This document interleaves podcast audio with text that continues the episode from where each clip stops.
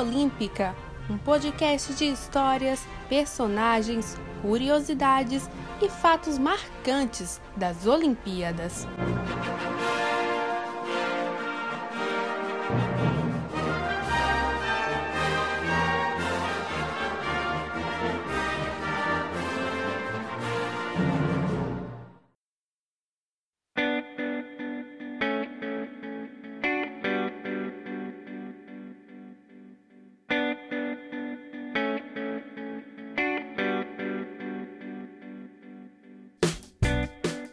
Memória Olímpica no ar! Muito bom dia, boa tarde, boa noite ou boa madrugada, por que não? Para você que nos ouve pela internet, no ar o 24 episódio do Memória Olímpica, o seu podcast de histórias, personagens, curiosidades, fatos marcantes dos Jogos Olímpicos. A cada 15 dias estamos aqui, eu, Eduardo Costa, e ela, Roberta Souza.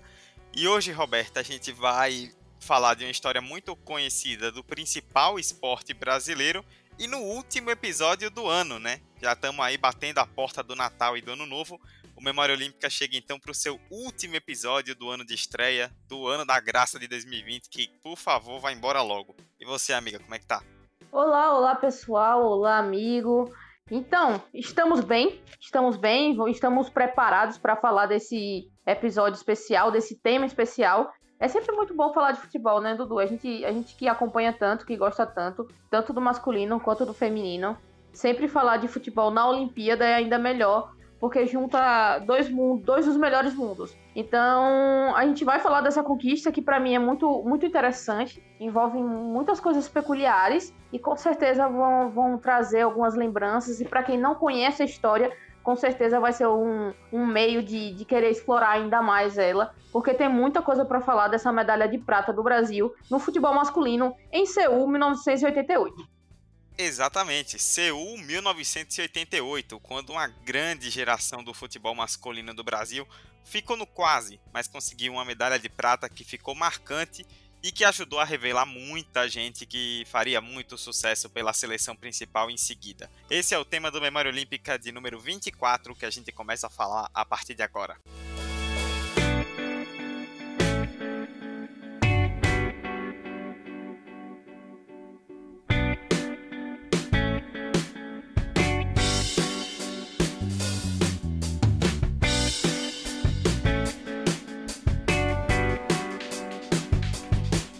Falar um pouco sobre o futebol e sobre o Brasil no futebol olímpico, né? É, falando um pouco do esporte em si, as duas primeiras edições oficiais do futebol como esporte olímpico, em 1900 e 1904, foram disputadas por clubes ou times com atletas de equipes diferentes. Para o COI, esses eventos foram considerados no quadro de medalhas do esporte, mas a FIFA sequer reconhece essas competições o caráter amador se perpetuou na competição olímpica até 1928.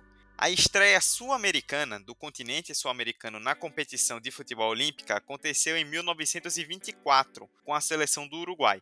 Nesta edição, a Celeste levou o ouro olímpico e o bi veio em 1928, com mais duas seleções sul-americanas, a Argentina, que foi vice, e o Chile. Por esse feito, nos anos 20, o Uruguai é reconhecido até hoje como a Celeste Olímpica, né? a seleção principal também, não apenas a Olímpica. Com a idealização de um campeonato mundial de futebol, que hoje a gente conhece como a Copa do Mundo, em 1929 por parte de Henri Delaunay, a edição olímpica de Los Angeles em 32 ficou sem o futebol em seu quadro como ação para promover justamente a Copa do Mundo que havia começado em 1930. O futebol volta à Olimpíada em Moscou, 1936. Falando um pouco do Brasil, a seleção brasileira estreou em Helsinki em 1952. Até aquele ponto, nós éramos detentores de três títulos de Copa América, mas ainda vivíamos sob a sombra do Uruguai na América do Sul, pelas conquistas que já haviam tido na Olimpíada e o domínio do bloco soviético na competição olímpica. No torneio, nesse ano de 1952, a seleção brasileira acabou terminando em quinto lugar. Voltou a participar da competição em Roma, 1960, logo após ter encantado o mundo inteiro com o primeiro título mundial em 1958, aquele time de Pelé, Garrincha, Zagallo e companhia. Porém, o time olímpico não contava com os grandes nomes campeões do mundo e amargou um sexto lugar. E aí, até 1984, a melhor colocação da seleção canarinha em Olimpíadas foi o quarto lugar em Montreal, 1976. O jogo virou de verdade em Los Angeles, 1984, com a seleção de encher os olhos, garantindo a primeira medalha olímpica do futebol brasileiro. Mas tá, a gente não vai falar dessa primeira medalha. Nós vamos deixar essa primeira medalha para um outro episódio. O que nós vamos falar aqui é justamente de Seul 1988, uma Olimpíada que se esperava mais da seleção brasileira de futebol, principalmente com um elenco que aparecia recheado de novos craques. E é dessa medalha, essa medalha de prata, que nós vamos começar falando hoje. Falando um pouco da seleção brasileira, né? Todos nós sabemos da história que a seleção brasileira tem, né? Que é conhecida como a maior seleção do mundo, com títulos em todas as competições, uma camisa de muita tradição, muito peso e etc. Mas, nos anos 1970 e 80, o Brasil viveu uma grande seca, né? uma seca realmente enorme de títulos e conquistas. Para se ter uma ideia, em campeonatos profissionais, né, aí não trazendo para o lado olímpico, nós vencemos a Copa do Mundo em 1970, o tricampeonato no México, com Pelé e tudo mais. E depois nós só fomos ganhar uma competição com a Copa América em 1989, disputada aqui no Brasil. Foram 19 anos sem uma taça profissional sequer. Nesse meio tempo, é bom lembrar que a gente teve grandes times, né? O Brasil chegou na semifinal em 74, na Copa do Mundo. Em 78 chegou perto da final. Teve o time de 82, comandado por Tele Santana e que até hoje é lembrado como um dos maiores da história, né? Com Zico, Sócrates, Falcão, Júnior, Toninho Cerezo e tantos outros. Mas aí veio a Itália do recém-falecido Paulo Rossi, inclusive venceu o Brasil por 3 a 2 na segunda fase e nos eliminou era realmente um período muito complicado em relação a conquistas, a títulos da seleção brasileira. E diante de tantos fracassos, né, durante esse período de tempo, durante essas duas décadas em questão, olhava-se muito para os jovens, né, visualizar aqueles grandes craques que estavam surgindo dentro do nosso futebol. E é natural de qualquer processo. Se os profissionais estão em seca, em má fase, normalmente os jovens são vistos com muito futuro. E assim realmente aconteceu. Tivemos o quarto lugar em 76 e a prata em 1984, já citadas anteriormente. E aí, em 1988, uma grande geração chegou para fazer uma inesquecível campanha. Mas antes disso, calma. Vamos voltar um pouco mais no tempo, para 1987, onde a seleção brasileira juvenil disputou o pré-olímpico, visando a vaga para os Jogos de Seul. O técnico da época era Carlos Alberto Silva. Para se ter uma ideia, naquela época a CBF não conseguia garantir a vinda de jogadores porque a FIFA não tinha criado datas para jogos amistosos e não obrigava os clubes a cederem seus atletas. Por isso, em dois anos foram 27 times diferentes montados pelo treinador. Diante disso tudo, né, dessa loucura, a gente volta para o pré-olímpico. A competição aconteceu entre 18 de abril e 3 de maio na Bolívia. Eram 10 times divididos em dois grupos de 5 com turno único, ou seja, 4 rodadas. Os dois primeiros de cada chave passavam para o quadrangular final. Desse quadrangular, com quatro equipes em turno único, ou seja, três jogos, os dois primeiros se classificavam para a Olimpíada oficialmente. E o Brasil penou na primeira fase, hein? penou com força mesmo. Em quatro jogos, apenas uma vitória, dois empates e uma derrota. É bom lembrar que nessa época, no futebol, a vitória valia dois pontos e não três, como vale hoje. No dia 18 de abril, o Brasil venceu o Paraguai por 3 a 1 sua vitória na primeira fase. No dia 20, perdeu por 2 a 0 para a Colômbia. E nos dias 24 e 26 de abril, empatou por 1 a 1 primeiro contra o Uruguai, depois contra o Peru. Com quatro pontos, o Brasil passou em segundo lugar, atrás da Colômbia, que havia conquistado sete. Detalhe aqui que Paraguai e Uruguai vieram atrás também com quatro pontos. Uma vitória e o mesmo saldo. Foi no número de gols marcados por um gol que a seleção brasileira passou. E veio o quadrangular final, com três jogos. Ali o Brasil não necessariamente se soltou e empolgou, mas pelo menos se garantiu. No dia 29 de abril, encarou a Argentina e perdeu por 2 a 0 para os hermanos. No dia 1 de maio, encarou a Colômbia e venceu por 2 a 1 e repetiu o placar de 2 a 1 no dia 3 de maio contra a Bolívia. Tá aí 13 minutos. Segundo tempo, sai Sérgio Araújo. Entra número 11, Mirandinha. Tá aí Mirandinha! Gol! Brasil!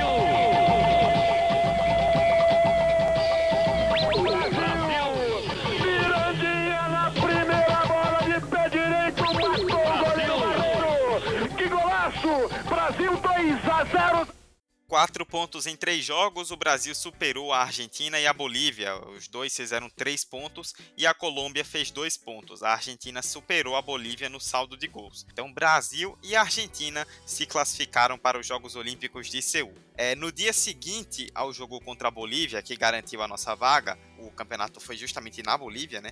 O texto da Folha de São Paulo trouxe o seguinte: Na triste e fria La Paz um vulcão extinto localizado a 3.600 metros acima do nível do mar, parece ter surgido ontem uma geração de vencedores no combalido futebol brasileiro sem um título importante desde 1970. Não que o time seja maravilhoso, mas suportar a pressão atmosférica, aliada ao grito de mais de 40 mil vozes torcendo contra, é uma façanha digna de elogios. Agora, cabe à CBF dar continuidade ao trabalho, mantendo o inexperiente Carlos Alberto no cargo, pois todo mundo aprende com o tempo. É, Defendia-se então a permanência do Carlos Alberto Silva como treinador então da seleção e falava-se muito do que a gente tocou no começo, né?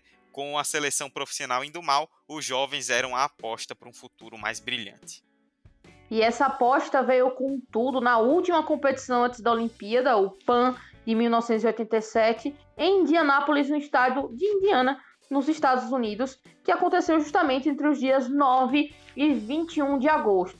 Para vocês terem ideia, foram 12 equipes divididas em três grupos de quatro seleções cada. Para surpresa de muitos, o Uruguai, que era o atual detentor da medalha no PAN de 1983, não participou, não foi, não estava presente nessa competição é, do PAN. A seleção brasileira foi aos Estados Unidos com vários desfalques. Muito se falava, como o Dudu acabou de citar, sobre a inexperiência de Carlos Alberto Silva, mas também muito se falava sobre o contexto geral dos jogadores que iriam aquele PAN, que também seria um, é, uma prévia clara dos jogadores que iriam à Olimpíada. O técnico brasileiro, como eu disse, o Carlos Alberto Silva, inicialmente pensou em levar à competição o time que havia disputado o pré-olímpico daquele ano, mas não deu muito certo. Isso porque jogadores como Jorginho, Romário, Bebeto e Mirandinha não foram liberados, respectivamente, por Vasco, Flamengo e Palmeiras. E em meio à não liberação de jogadores e contusões, o técnico teve de convocar outros nomes para completar a lista de jogadores. O caos, de verdade, se completou quando a seleção precisou da ajuda de outra seleção. Mas aí você pergunta, Roberto, do que é que você está falando? É isso mesmo. A seleção brasileira de futebol precisou chamar a seleção brasileira de hóquei de patins. Com apenas 15 convocados disponíveis para treinar, a galera do hockey foi chamada para fazer coletiva, ajudar no posicionamento e entre outros treinos da seleção de futebol masculina. E aí veio de fato, depois de todo esse caos, o Brasil dentro do PAN. E o Brasil dentro do PAN caiu no grupo B, ao lado de Chile, Canadá e Cuba.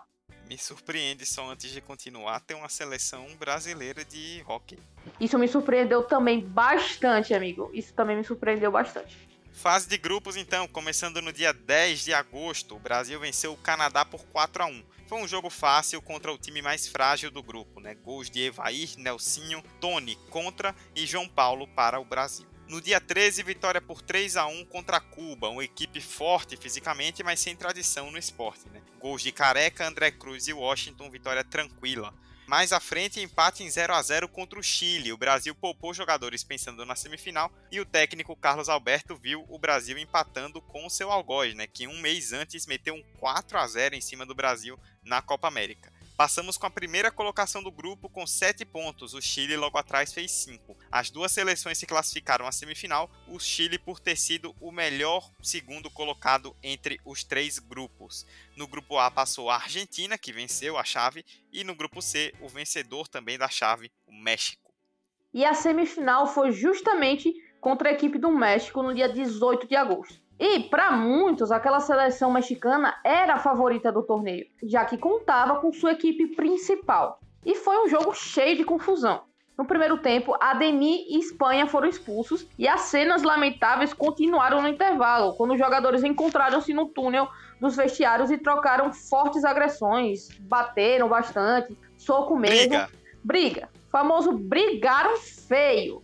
E apesar disso tudo, o Brasil levou o jogo para a prorrogação, onde fez o gol da vitória, marcado pelo centroavante Evaí, que entrou no jogo na segunda etapa. Brasil na final para encarar novamente o Chile, que venceu a Argentina por 3 a 2. E a final, a tão esperada final, aconteceu no dia 21 de agosto contra o time chileno.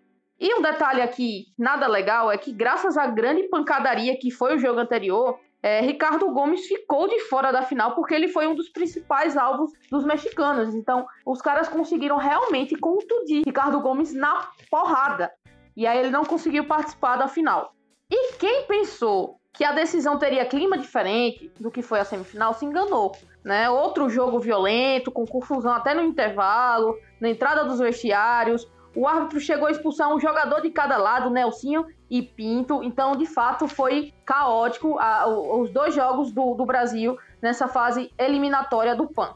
Com a bola rolando, entretanto, houve empate em tempo normal, então houve um, um, jogo equilibrado ali. Na prorrogação, o Washington e Evaí marcaram pelo Brasil e decretaram o ouro no PAN, última competição antes de ser o 1988. E vocês vão ouvir agora o gol de Evaí contra o Chile na final do PAN de 1987.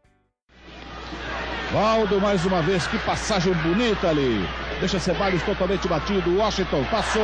Evair, atenção agora, Evair. A pedido. 2 a 0 Brasil. 9 minutos. 10 segundos. Segundo tempo da prorrogação. Evair entrou realmente numa bola bem tocada. Ele foi mortal. Ele teve categoria Brasil 2 a 0. A medalha de ouro é do Brasil.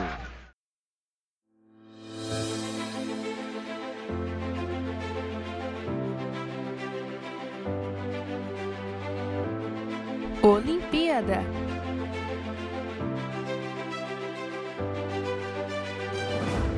Chegou a Olimpíada! Coreia do Sul, ano da graça de 1988, Jogos Olímpicos de Seul. A segunda Olimpíada da história do futebol masculino em que os profissionais eram permitidos, explicando mais ou menos esse rolê. Os atletas profissionais foram liberados para participar do futebol a partir das Olimpíadas de Los Angeles, em 1984, após muitas reclamações do chamado amadorismo de fachada dos países socialistas europeus. Foi algo que a gente tocou inclusive no episódio 10, no Milagre do Gelo, que os Estados Unidos conseguiram na Olimpíada de Inverno em 1980, que se falava muito, né, que os soviéticos e países, outros países socialistas da Europa diziam que levavam amadores, mas eles treinavam nos seus países como profissionais. Isso deu uma grande treta e a partir da Olimpíada de 84 os profissionais foram liberados no futebol. Mas uma coisa interessante a se destacar em relação a isso é o seguinte: tinha um acordo entre a FIFA e o COI, o Comitê Olímpico Internacional, para que as Olimpíadas não disputassem interesse com a Copa do Mundo de Futebol.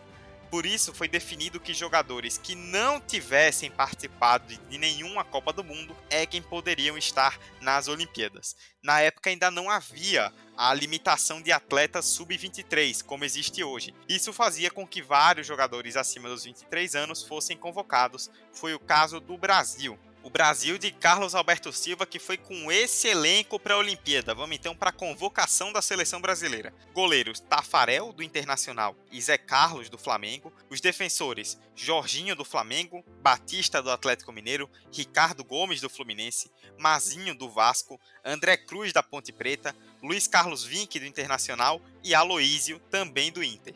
Os meio-campistas, Ademir, do Cruzeiro, Valdo, do Benfica de Portugal, Giovanni do Vasco, Milton do Coritiba, Neto do Guarani e Andrade do Flamengo, e os atacantes Edmar do Corinthians, Careca do Cruzeiro, Romário do Vasco, João Paulo do Guarani e Bebeto do Flamengo. Uma curiosidade, eu citei o Mazinho entre os defensores, ele não estava inicialmente na convocação. Só que o lateral Nelsinho, que foi chamado, se machucou antes do segundo jogo, já em Seul, e aí o Mazinho foi convocado às pressas para substituir.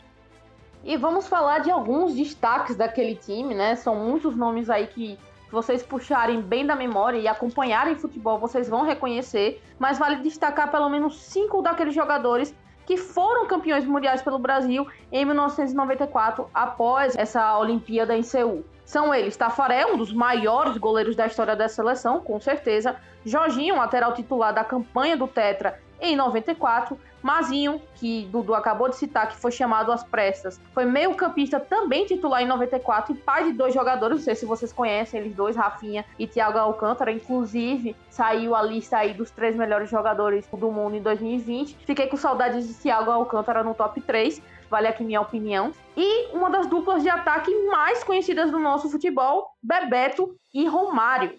Esses já eram muito conhecidos à época, principalmente Bebeto pelo Flamengo, e dispensam qualquer apresentação. Tudo isso sem contar o zagueiro Ricardo Gomes, que foi convocado em 94, mas se machucou no último amistoso pré-Copa.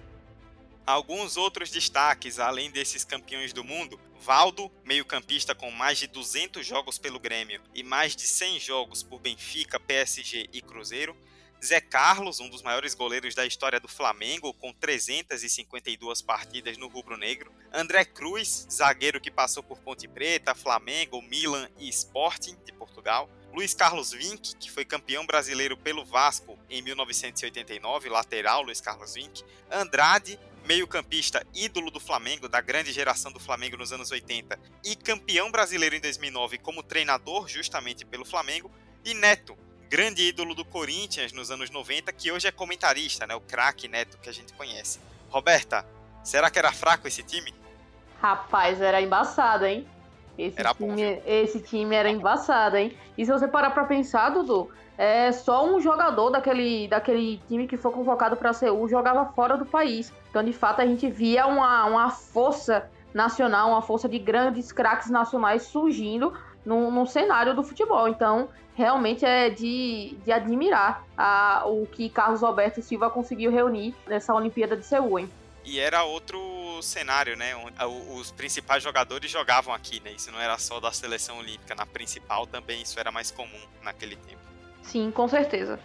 E vamos lá, como funcionava esse torneio olímpico de futebol? Era um sistema simples, 16 times com quatro grupos de quatro cada. Os dois primeiros de cada grupo avançavam para as quartas de final e daí vem quartas, semi e final. O Brasil caiu no grupo D com Nigéria, Austrália e Iugoslávia. No dia 18 de setembro, o Brasil encarou a Nigéria na estreia da competição e meteu um sonoro 4 a 0. Os gols foram de Edmar, dois de Romário e um de Bebeto.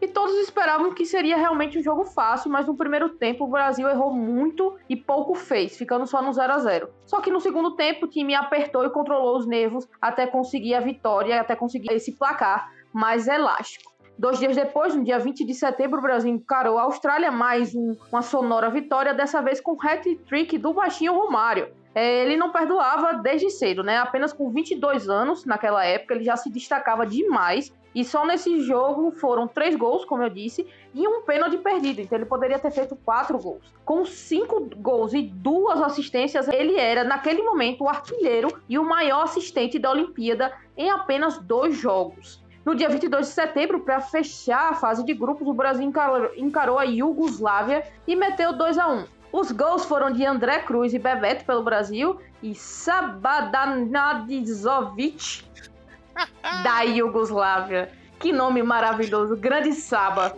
Meu brother Saba. Grande Saba. Grande Saba. Diante do melhor time do grupo, né? Melhor jogo do Brasil. A Iugoslávia, como o Dudu bem citou, vinha dessa escola soviética, dessa escola do leste europeu que estava sendo bem forte no, no, nos torneios olímpicos, mas o Brasil conseguiu essa boa vitória por 2 a 1 e a imprensa internacional já falava do nosso time como um dos favoritos à medalha de ouro. O Brasil fez seis pontos e passou em primeiro lugar no grupo D, com a Austrália fazendo quatro pontos em segundo lugar. Com isso, viria nas quartas o segundo colocado do grupo C, ninguém menos que a Argentina.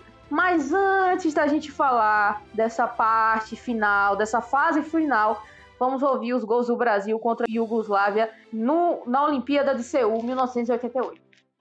É uma falta de André Cruz. Esse que já mandou uma. Segura, segura a caixa aí, negão. Segura que vai. Olha lá, vai com rosca, com azeite. Olho no lance. Entrou. É mais um gol brasileiro, meu povo. Enche o peito, solte o grito da garganta e confira comigo do replay. Uma cacetada de pé esquerdo. O importante é que a torcida está gostando do futebol brasileiro. Olho no lance, Bebeto! É... Mais um gol brasileiro, meu povo! Enche o peito, solte o grito da garganta e confira comigo no replay. B, B, B, B, Bebeto. Vamos então para a fase final da Olimpíada, quartas de final no dia 25 de setembro, Brasil e Argentina a capacidade técnica do time brasileiro, né, nós citamos aí os grandes nomes do Brasil, somada à calma e à superioridade durante toda a partida contra a Argentina, asseguraram, mesmo que com um placar apertado, a vaga na semifinal. O destaque foi de Giovani, que fez o gol da vitória, ele foi o responsável pelo gol que nos classificou e também determinante em muitos lances de perigo do ataque brasileiro. Esse gol do Giovani saiu de um chute improvável de perna direita de longa distância e que contou com um belíssimo frango do goleiro argentino para morrer no fundo do gol. Fim de jogo, Brasil 1 a 0 sobre a Argentina com o gol de Giovani. Pela frente viria a Alemanha, que passou pela Zâmbia por 4 a 0. Pois é, a Alemanha, na época ainda era Alemanha Ocidental, né? O mundo era outro, era uma loucura. 27 de setembro de 1988, Brasil e Alemanha Ocidental. Brasil tinha uma seleção jovem e muito se questionava a respeito da maturidade, da estabilidade emocional dentro de campo dos brasileiros, e a gente sabe que o futebol alemão tem como característica normalmente esse lado muito forte, e sem dúvida alguma se esperava um grande jogo, um grande duelo semifinal. E foi um grande desafio, porque a, Alemanha contava com o retorno de Frank Mill, que havia sido suspenso, e a presença de Klinsmann para formar o ataque mais perigoso da competição, com 12 gols, contra a melhor defesa da competição, que era a nossa, que havia cedido apenas um gol.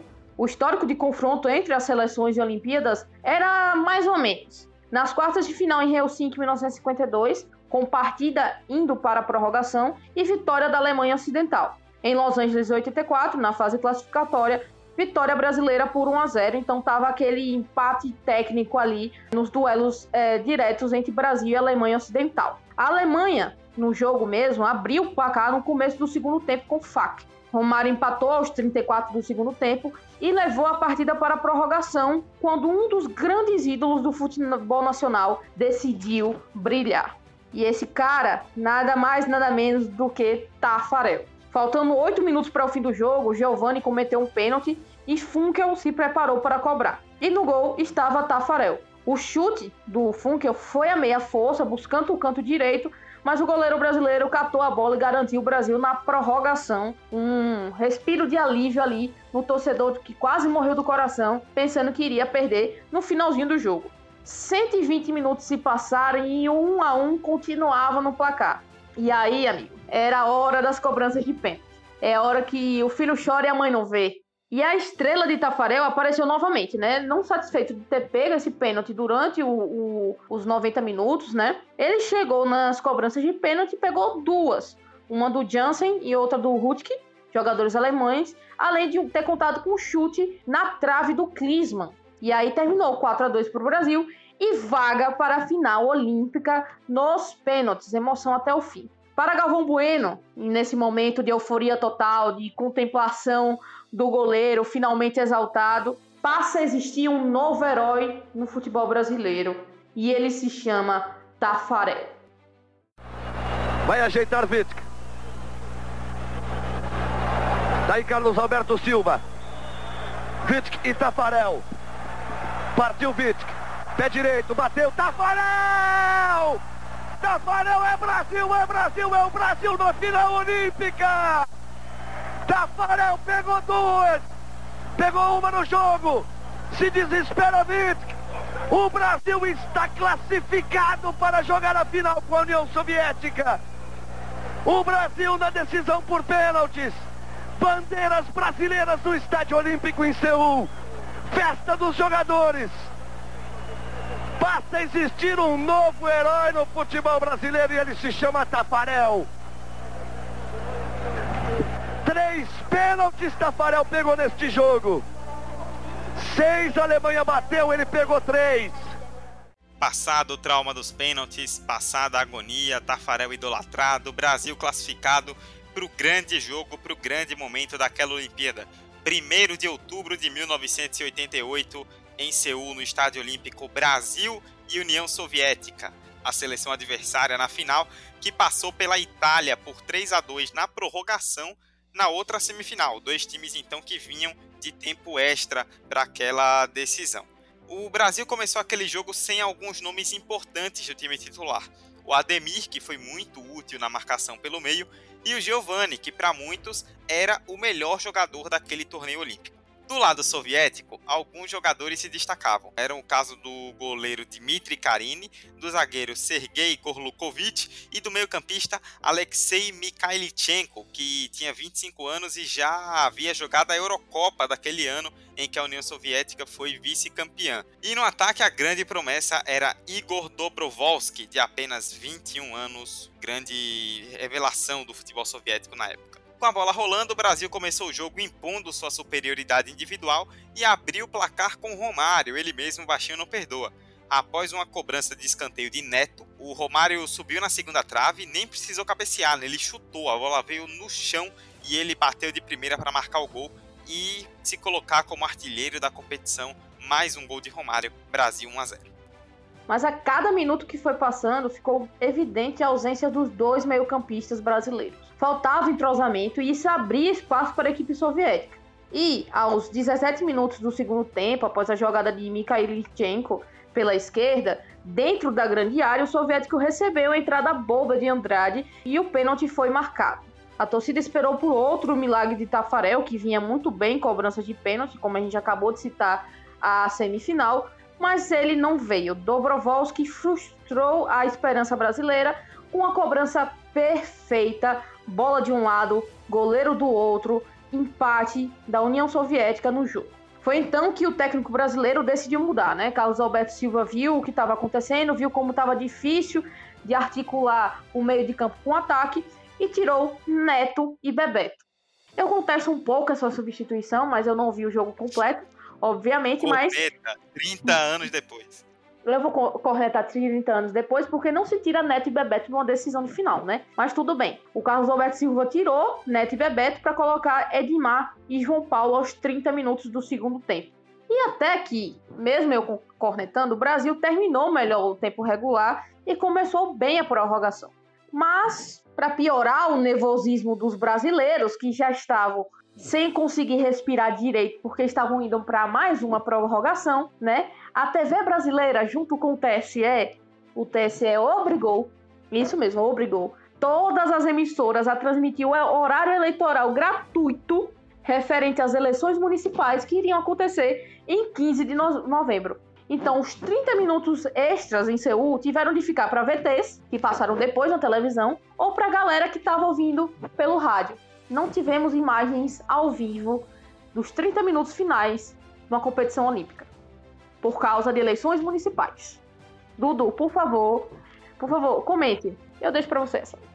Sinceramente, é pra falar o que dessa merda, velho? Pelo amor de Deus.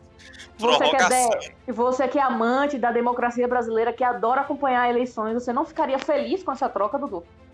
Ah, eu, eu sou eu fã da festa da democracia, mas peraí, né, bicho? Final olímpica tá na prorrogação, você não corta, velho. É para cortar não deveria cortar hora nenhuma, mas corta no começo, né? Que ainda tem muito jogo. Cortar na prorrogação, não tem como, tinha que esperar. Lamentável a postura do glorioso TSE. Bom, começou então a prorrogação, sem televisão, e apesar de ter subido de produção no meio de campo, o Brasil parecia estar longe de fazer outro gol. E para piorar, estava começando a dar alguns espaços na defesa. E aí aconteceu o seguinte: aos 14 minutos do primeiro tempo da prorrogação, no finalzinho do primeiro tempo extra, Lançamento para o ataque soviético, o Brasil falhou na linha de impedimento e Yuri Savichev recebeu a bola livre, escapando da marcação.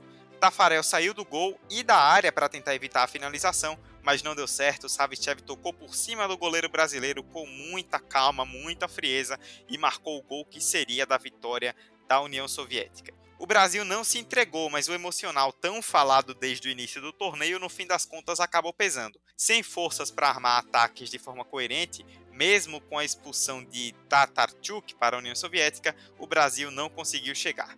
E ainda no minuto final da prorrogação, Edmar foi expulso por uma falta absurda em Mikhailichenko, o craque soviético, e o Brasil teve que ficar com a prata amarga. Fim de jogo 2 a 1 para a União Soviética, medalha de ouro, Brasil com a prata. Vamos ouvir um pequeno resumo então com os gols da partida que deu ouro para a União Soviética. Final contra a União Soviética, adivinha quem abriu o placar? Aí Neto caprichou, jogou fechado, gol! Do Brasil!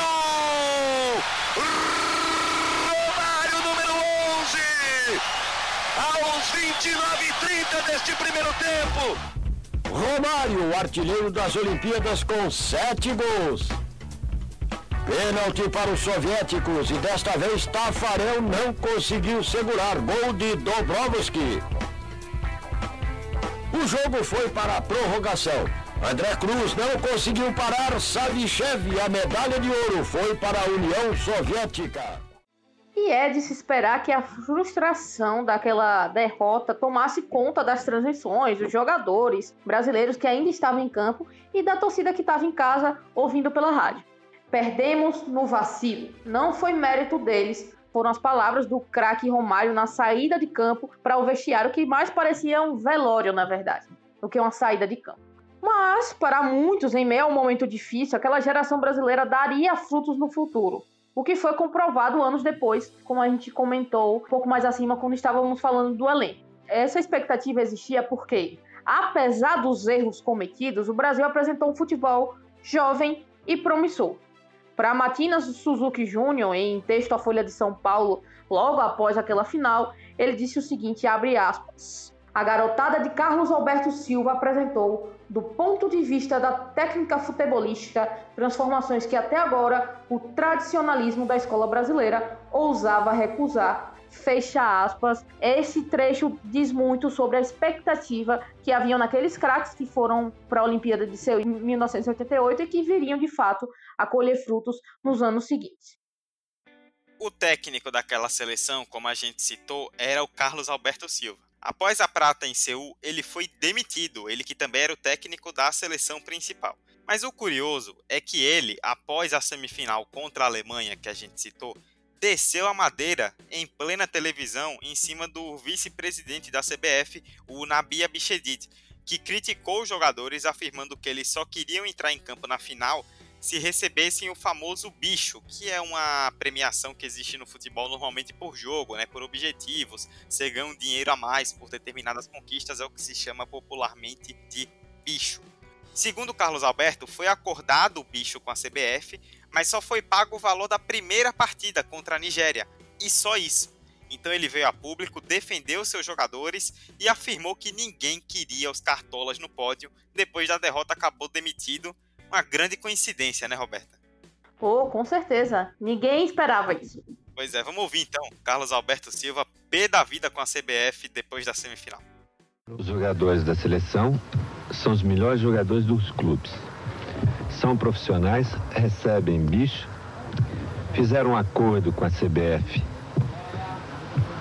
é, um acordo baixíssimo, sem prêmio de ser campeão, sem nada. Fizeram uma proposta de jogar de graça, que eu estava na reunião, não queriam prêmio nenhum, a medalha era o prêmio maior, mas o presidente da CBF na, é, na sala não aceitou. Infelizmente, nem aquele pouco que foi tratado na reunião não foi pago, porque tem uma, um monte de bicho atrasados aí. Mas também não querem ninguém no vestiário dando tapinha nas costas. Nem no vestiário, nem na entrega da medalha. Esse é um acordo de vocês? Deles, jogadores, que eu acho que tem que ser respeitado. É um direito deles que seja respeitado o direito. Também não tem direito quem está lá no Brasil de ficar colocando que os jogadores são isso, que aquilo, porque não estão aqui não estão sentindo os problemas que nós estamos sentindo, não estão vivendo os dramas que nós estamos vivendo. Então é muito fácil de lá começar a jogar pedra para cá. Como a gente já comentou lá em cima, muitos jogadores daquela seleção de 88 tiveram grande sucesso na seleção. Seis deles foram convocados, como nós falamos também, para o tetracampeonato mundial em 94. Tafarel, Ricardo Gomes, Jorginho, Mazinho, Bebeto e Romário. Destes, o Ricardo Gomes não jogou a Copa por lesão, os outros cinco foram campeões nos Estados Unidos. E a seleção, bom, ela recuperou o caminho dos títulos. Finalmente recuperou o caminho dos títulos. Foram dois títulos de Copa do Mundo dali para frente, 94 e 2002, e seis da Copa América em 89, 97, 99, 2004, 2007 e a do ano passado. Parece que tem 37 anos que a gente viu essa Copa América, mas a gente também ganhou a do ano passado de 2019. Ademais, foi criada nesse meio tempo a Copa das Confederações, vencida pelo Brasil em 97, 2005, 2009 e 2003. Em relação aos Jogos Olímpicos, contrariando um pouco o que aconteceu aí, o Brasil demorou a ganhar o tão sonhado ouro. O Brasil foi bronze em 96, logo após essa prata de 88, a gente voltou a medalhar em 96, caiu nas quartas de 2000, nem se classificou para 2004, foi bronze em 2008 e prata em 2012. A gente só batendo na trave. Apenas em 2016, como vocês bem lembram aí, eu espero que vocês lembrem, né, dessa, dessa conquista foi muito importante para o Brasil. Apenas em 2016, no Rio de Janeiro, a seleção enfim conquistou o sonhado ouro olímpico. Também uma história para a gente contar lá na frente. Muito que bem. História que a gente vai contar mais na frente. Espero que demore muito, viu? Porque eu não aguento mais ouvir história, ouvir negócio dessa medalha do Rio de Janeiro. Pô, vai falar de futebol? Fala do ouro no Rio de Janeiro. Gente, foi um dia desse. Calma, tá muito fresco ainda, espera passar um tempo. É, parece que vocês não conhecem a gente que gosta de trazer história de 1896. Vocês estão pedindo 2016? Tem calma. Respira fundo, senta aí que em uma hora vai vir. Exatamente. Bom, essa de 1988 tá contada então. Uma grande geração, como nós destacamos, muitos jogadores que fizeram muito sucesso pela seleção brasileira mais à frente, realmente uma seleção que gerou muitos frutos, né? Falava-se tanto, nós dissemos isso no episódio, de uma esperança em uma geração que trouxesse grandes frutos e que trouxesse conquistas. Boa parte dessa geração realmente ajudou a fazer isso, então dá para dizer que nesse sentido fomos muito frutíferos. Roberta Souza, encerrado então o último episódio do Memória Olímpica em 2020, o nosso primeiro ano com esse queridíssimo podcast que é que você tem a dizer aí como despedida para os nossos ouvintes nesse fim de ano? Então, primeiro eu gostaria de dizer que nós estamos gravando esse episódio no dia 11 de dezembro, certo? Mas vai sair para vocês um pouquinho depois. Então, desde já, aproveitando esse espírito que para mim já é espírito natalino, né? Porque eu sou a pessoa que já começa a pensar no Natal no início de dezembro. Então, aproveitando esse espírito natalino, essa energia boa, essa coisa de final de ano, que vocês continuem ouvindo a gente aqui, nós nós vamos continuar nos esforçando para trazer ótimas histórias para vocês, é, que, que tragam conhecimento, que tragam curiosidades, que tragam fatos inusitados, tragam perspectivas históricas sobre feitos olímpicos. Então a gente vai continuar trabalhando duro para fazer isso por vocês. Então, muito obrigada desde já a quem acompanha a gente do início, quem nos apoia, quem está do, quem tá do nosso lado, nossa equipe, que pode não. Vocês podem não ouvir a voz durante a gravação, mas com certeza essa galera trabalha muito forte é, por trás para ter a, a, o nosso perfil arrumadinho, o nosso Instagram arrumadinho, o nosso Twitter arrumadinho. Então, muito obrigada a, nossa equipe como um todo. E eu gostaria de desejar, né, nesse fim de ano, desse ano turbulento e desafiador que foi, que vocês repensem com carinho é, o que vocês fizeram ao longo do, do ano e que, que carreguem a mensagem positiva do, do mês de dezembro, do mês natalino, da virada do ano, para conseguir é, trazer novas energias para a vida de vocês, para se sentirem melhor, para se sentirem aconchegados e podem confiar na galera do Memória Olímpica. Nós estaremos aqui a cada 15 dias para trazer algo novo para vocês, com uma forma de carinho também, de afeto, por tudo que vocês nos trazem de volta que não é só audiência, mas também é apoio, como eu já disse anteriormente. Então, muito obrigada. Um ótimo final de ano para todo mundo. Quem quiser me mandar mimos de Natal, é só chegar na DM do Memória Olímpica, ok? Estou aceitando. E é isso, né, Dudu? Vamos lá? Com certeza. Inclusive, qual é a DM do, do Memória Olímpica, se eu quiser mandar um mimo de Natal? Arroba Olímpica Memória, tá? Memória Olímpica ao contrário, a gente não tem uso de Memória Olímpica, então Olímpica Memória ok? Tanto no, no Twitter quanto no Instagram. Manda lá DM, entendeu? Os hosts vão adorar receber mimos. Eu adoro Panetone, pode mandar pra mim, tá? Então é isso aí. Só para podermos nos despedir oficialmente então, como a Roberta já citou, é um trabalho duro, é um trabalho árduo, continuar fazendo roteiros a cada 15 dias e trazer episódios cheios de detalhes, cheios de curiosidades para vocês que estão ouvindo. É, tanto que a gente até precisou fazer com que o podcast que começou semanal se tornasse quinzenal, até por questões de agenda nossa, né? Acabou sendo necessário. E ganhar dinheiro com podcast, principalmente no Brasil, é muito difícil. A gente não ganha. A gente faz isso porque gosta e porque vocês ouvem e porque vocês dão feedbacks legais sobre o que a gente comenta. Ainda mais falando de Olimpíada e ainda mais falando de história da Olimpíada, que o Brasil trata muito mal, né? Tem muita coisa que Roberto e eu vamos pesquisar e que é muito difícil de achar simplesmente porque não tem registro. E a gente tem que ficar catando páginas em outras línguas, às vezes livros, revistas, é uma loucura mas é um trabalho muito legal e fica um conteúdo documentado muito bom para quem quer ouvir agora, para quem quer ouvir depois. E a gente se orgulha muito quando vê um feedback de vocês, quando vê um comentário legal, quando vê algo interessante sobre o que nós comentamos. São várias histórias, comentamos, falamos de muitas histórias em 2020 e se Deus quiser vamos falar de muitas e muitas histórias também em 2021. Temos um ano inteiro pela frente, mas agora a gente vai dar uma pausa, é hora de Natal, hora de Ano Novo, hora de curtir da forma que for possível. Lembre-se que estamos em uma pandemia, tá? É sempre bom lembrar. Mas é hora de curtir do jeito que é possível e o Memória Olímpica vai voltar em janeiro de 2021.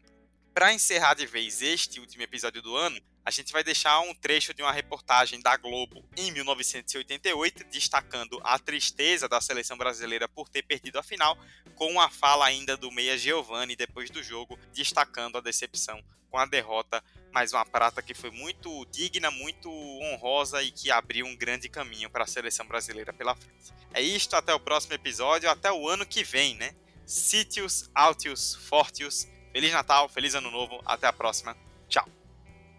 Todos torciam pelo ouro, mas a seleção brasileira repetiu Los Angeles. Ficou mais uma vez em segundo lugar numa Olimpíada e agora vai ter que esperar quatro anos para disputar de novo uma medalha de ouro. No pódio da tristeza está faltando um.